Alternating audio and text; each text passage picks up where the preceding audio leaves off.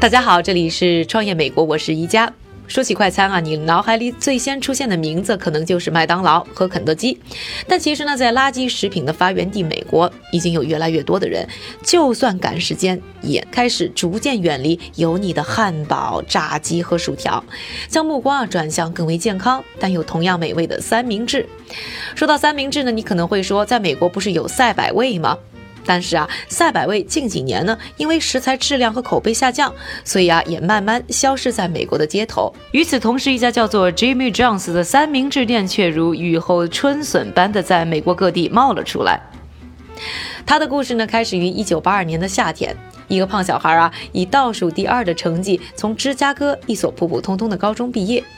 他向父亲借款开了一家三明治店，而三十六年后的今天，体重虽然有增无减。而当年的小胖子却已经一跃成为亿万富翁，而和他同名的三明治店呢，也在二零一六年的 Entrepreneur Magazine 年度专营店五百强当中名列第一，拥有两百八十余家加盟店，年销售额更是高达二十亿美元。而这个当年的胖小孩就是吉米·约翰·里奥托德 （Jimmy Jones） 的创始人。里奥托德的童年呢，并没有被上天眷顾，甚至说啊，过得非常不安稳。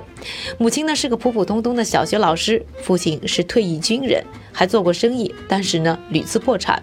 高中毕业以后啊，难堪的成绩让里奥托德与好大学无缘。他打赌呢，和父亲借了两万五千美元，发誓如果一年后还一事无成，便和两个哥哥一起啊，按照父亲的意愿去参军。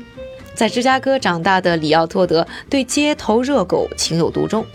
心念念的想要开一家热狗店。可惜呢，两万五的预算啊，远远不够制作热狗所需要的设备费用。无奈的走出了二手餐厅设备市场。里奥托德呢，味如嚼蜡的吃着刚买的三明治，看着餐厅里简单的陈设，里奥托德灵光一闪：诶，虽然做不成热狗，为什么我不做三明治呢？里奥托德和三明治的故事就这样拉开了帷幕。当年还是菜鸟厨子的里奥托德呢，从烤面包学起，亲手制作了菜单上最初的四款三明治。因为有两个表哥在东伊利诺伊大学上学，所以第一家 Jimmy John's 三明治店呢，也就安在了东伊利诺伊大学附近一个酒吧包围的小改装车厢内。这第一家门店啊，虽然有一些寒酸，购置了原材料、冰箱、切肉机和收银机后啊，就没多少钱了，连饮料需求的冰块都买不起。虽然如此，店面选址呢，却为里奥托德提供了一大先机。频繁来喝酒的大学生们为他提供了大量客源，他也聪明地将关门时间往深夜拖延。为了增加客户群，里奥托德亲自将三明治啊送到学生公寓。每个三明治收费才两毛五美金，今天呢也不过只要六毛五。送货上门呢，后来也成为了 Jimmy John's 独树一帜的标配服务。没钱支付昂贵的广告费用，里奥托德所采用的营销策略便是啊，抱着满满当当的三明治上街去寻找饿了的路人。附近的学生呢，被这个有趣的老板吸引的同时，也非常满意 Jimmy John's 的口味，特别是他便宜的价格，纷纷变成了他们的常客。每天工作十八个小时，里奥托德呢，在快速的实践当中呢，很快呢就掌握了基本的财务。为了提高效率、节省开支啊，他决定要对员工呢不采用传统的统一上班时间，而是不同的人的班次之间的相隔十五分钟，这样呢可以合理的利用员工每分每秒的时间，同时呢节省工资。就是这样的斤斤计较啊，为里奥托德带来了四万美元的净收入，第二年更是有增无减。在成功的鼓舞之下，里奥托德十年内扩张到了十余家门店，为他带来年均百万的纯收入。一九九四年，Jimmy Jones 开始出售经销权，主要集中在呢中心城市。正当里奥托德因为自己一手打造的三明治帝国不断扩张，呈现于自我膨胀之时。新开始的 Jimmy John's 出售经销权带来的加盟店的销售状况却完全不在他的控制之中。二零零二年啊，一百六十家加盟店中有七十家处于亏损，而在约两百家门店当中啊，只有百分之十是里奥托德亲自监督经营。但是呢，就是这百分之十的门店的销售额啊，却远远超过了其他特许经销店的两倍。里奥托德决定啊要暂停扩张，花了十八个月止损，挨个走访店面去弄明白问题所在。据他所知，这是他度过最艰难的十八个月，亲自啊走进每一家餐厅查看并修整所有有的设备。擦洗墙壁、更换器材，就这样重复了七十次。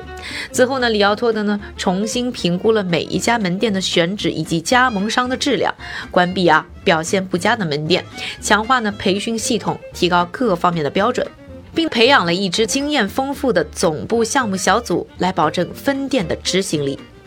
二零零五年，Jimmy Jones 的部分股份啊被波士顿私募基金 Western Presidio 呢收购，同期加盟项目也被重新推出。Western Presidio 在消费品、商业服务、工业、媒体、出版、医疗保健以及呢技术领域的投资都极其成熟。而对于啊正在面对企业增长、有一些力不从心的里奥托德来说，这呢是一个巨大的帮助，也是 Jimmy Jones 进一步在食品商业领域拓展的转折点。由于对于合作质量的要求出现了提高，并且对于各门店的经营管理呢有了更加明确的指标，Jimmy Jones 在此之后的发展速度呢出现一定程度的下降。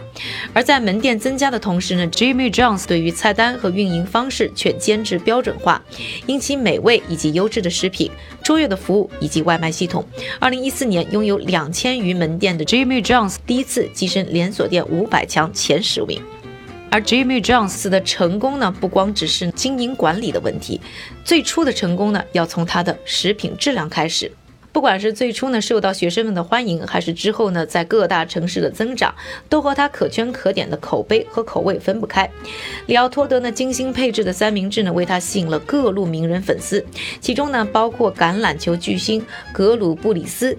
格鲁布里斯呢在普渡大学读书的时候啊，就对 Jimmy Jones 菜单上名为“意大利夜店”的九号三明治情有独钟，甚至有人传言啊，因为太爱这款三明治了，格鲁布里斯呢才选择九。作为他球衣的号码，作为死忠粉啊，格鲁布里斯呢，甚至亲自投资了至少五家加盟店。Jimmy Jones 发烧客呢，还包括2012年美国总统候选人米特罗姆尼。2012年竞选时候呢，多次被拍到在不同地方拿着 Jimmy Jones 的三明治大快朵颐。让 Jimmy Jones 压过其他三明治一头的，还有他们的送餐传统。Jimmy Jones 时常送的还不仅仅是三明治，而是客户需要的一切。比如说，一个刚刚做完脊柱手术的病人，错把 Jimmy Jones 的订餐热线当成护工电话时，接电话的员工呢，从头到尾都没有开口纠正他的错误，而是啊，立即安排人手把这个病人呢，火速的送到医院复查。而当一个濒临死亡的癌症患者想吃的最后一餐是 Jimmy Jones 的三明治时，送餐小哥啊也风驰电掣地将三明治呢送到他的手中，让他在去世前呢能够吃上最怀念的三明治，而且呢知情后呢坚持分文未收，就是秉持着这样不帮老板省钱省事儿的工作态度，帮 Jimmy Jones 的服务呢在社交平台上圈粉无数。品牌虽然大获成功，面对手中的巨额资金，里奥托德心知肚明，自己呢不是一块管理的料，任命詹姆斯托里斯呢成为 Jimmy Jones 的第一任 CEO，也开始寻找新的合作伙伴来分担重任。而这块香馍馍呢，又得到了 TPG、KKR 和 Rogue Capital 在内的众多顶尖私募基金的青睐。里奥托德却对呢 Rogue 的创始人尼尔 K 阿伦森抱有私心，因为呢阿伦森是唯一一个并不只是关心数字，而是呢向里奥托德询问很多他家庭问题的人。阿伦森的关心呢让里奥托德呢感到十分的安心。当时呢被肩上重大责任压得有些喘不过气来的他，觉得终于找到了一个可靠的大哥。而不是一个眼中只有数字和利益的商人。二零一六年的夏天啊，在里奥托德的农舍里，阿伦森和里奥托德一家相谈甚欢。美味的芝士汉堡配上几口完美的白色勃艮第，阿伦森的个人魅力加上 Rogue 雄厚的财力以及丰富的资源，使得 Rogue Capital 成功的收购了里奥托德一半以上的股份。这笔交易使里奥托德的十四名员工啊一夜之间成为百万富翁，也宣告了持有少数股份长达十年的原投资方。Western Presidio 呢心满意足的退出，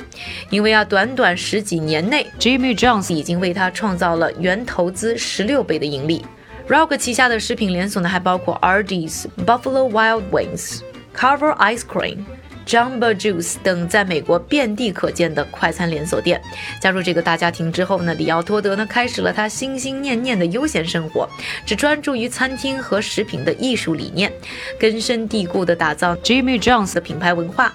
而 Rock 呢，通过分析和跟踪的客户满意度、菜品受欢迎的程度。并对餐厅内的客流以及其他的数据呢进行统一的管理，进一步扩展了品牌的扩张。就在2017年，一百四十八家新的 Jimmy John's 开业，七百三十七家新餐厅正在筹备当中，将苦力活全盘交接，压力一去不复返。如今的里奥托德呢，沉迷于收集各类豪车，藏品包括迈凯伦以及呢价值数百万的限量版黑色法拉利。当他不在厨房测试新口味或者出席新店开幕时，里奥托德呢可能在他的游艇上前往拥有的数个地产之一，与职业摔跤运动员 Brock Lesnar 呢一起打猎，或者啊给福布斯发短信邀请他呢前往意大利一同寻找世界上最棒的萨拉米香肠。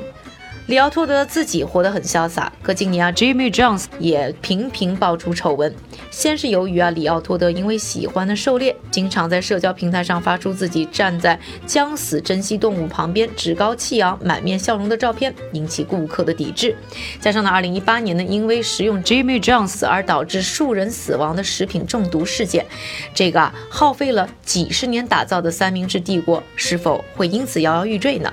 里奥托德和 Rock 的蜜月呢？还能持续多久？他这样的生活方式是不是会导致 Jimmy Jones 走上下坡路呢？我们都不得而知。但是，就像我们最近节目经常在说到的一些再成功的企业，可能呢也会因为一些呢失误而毁于一旦。希望 Jimmy Jones 这个还算年轻的企业能够不忘初衷。感谢各位的收听，我是宜家，下期创业美国我们再见。